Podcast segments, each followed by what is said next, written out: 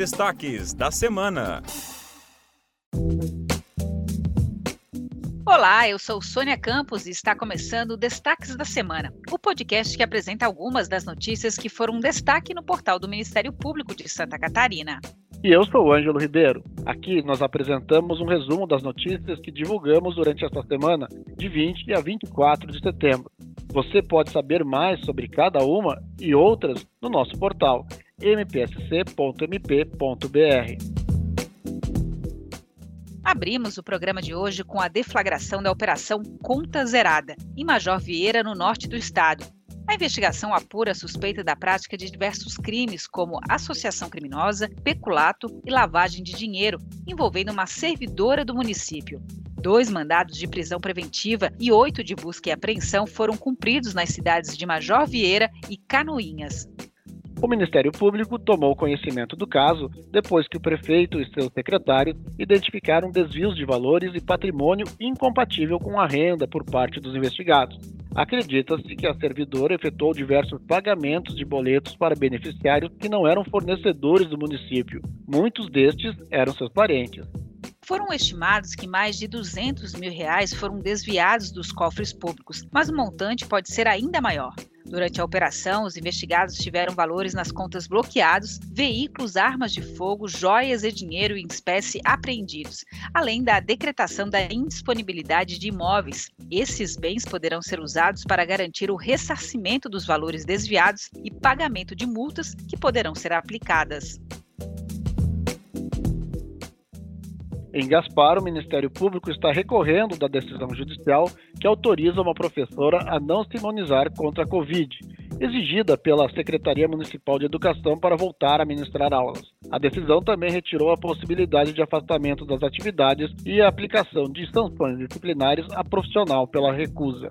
O juízo de primeiro grau concedeu medida liminar determinando que o município suspenda a exigência de vacinação contra a Covid da professora e permita que ela continue trabalhando na rede pública de ensino, mantendo integralmente a sua remuneração e sem descontos pelos dias em que foi impedida de acessar o seu ambiente de trabalho. Para o Ministério Público, a decisão que beneficiou a professora substitui a Agência Nacional encarregada pela ordem jurídica de avaliar a eficácia e a segurança das vacinas, já que, em vez de apontar alguma desconformidade jurídica nas regras da Anvisa, limitou-se a opinar sobre o tema com fontes não oficiais coletadas aleatoriamente.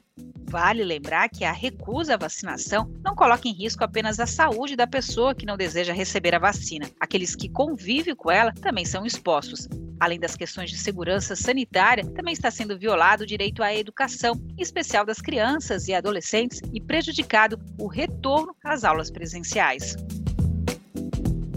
O Ministério Público de Santa Catarina tem dois representantes concorrendo ao Prêmio de Inovação Judiciário Exponencial. O Procurador-Geral de Justiça, Fernando da Silva Colvin, concorre na categoria Liderança. Já o coordenador do Núcleo de Inovação, promotor de justiça Guilherme André Pacheco Zatar, está na categoria Executivo de TI. O prêmio faz parte da quinta edição do Congresso de Inovação, Tecnologia e Direito para o Ecossistema de Justiça, o ExpoJude, e os vencedores de cada categoria serão escolhidos pelos participantes do Congresso ao longo do dia 5 de outubro. Agora vamos dar um giro pelo estado e acompanhar as atividades do Ministério Público em Santa Catarina. No projeto Trabalhando Juntos, de capacitação de jovens e adolescentes em situação de vulnerabilidade social, formou a primeira turma em Presidente Getúlio. Após dois meses e meio de curso, 55 adolescentes com idades entre 14 e 17 anos se formaram. Agora, eles serão encaminhados a vagas de aprendiz em empresas que aderiram ao projeto. Em Florianópolis, o prefeito se comprometeu com o Ministério Público a concluir as reformas para garantir a segurança do mercado público em 90 dias.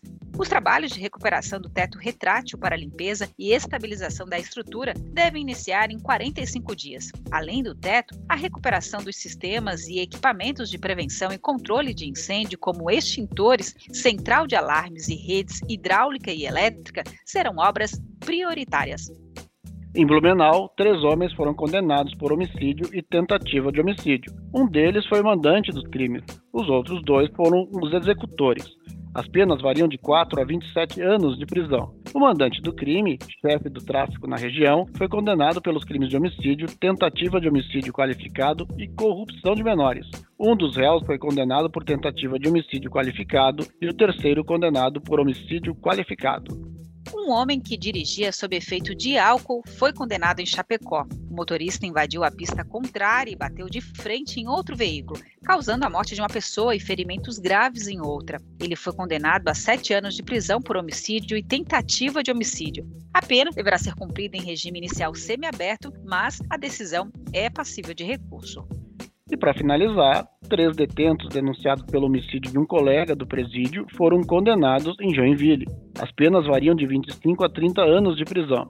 A defesa ainda pode recorrer da decisão, mas como os réus já cumprem pena por outros crimes, não poderão fazê-lo em liberdade.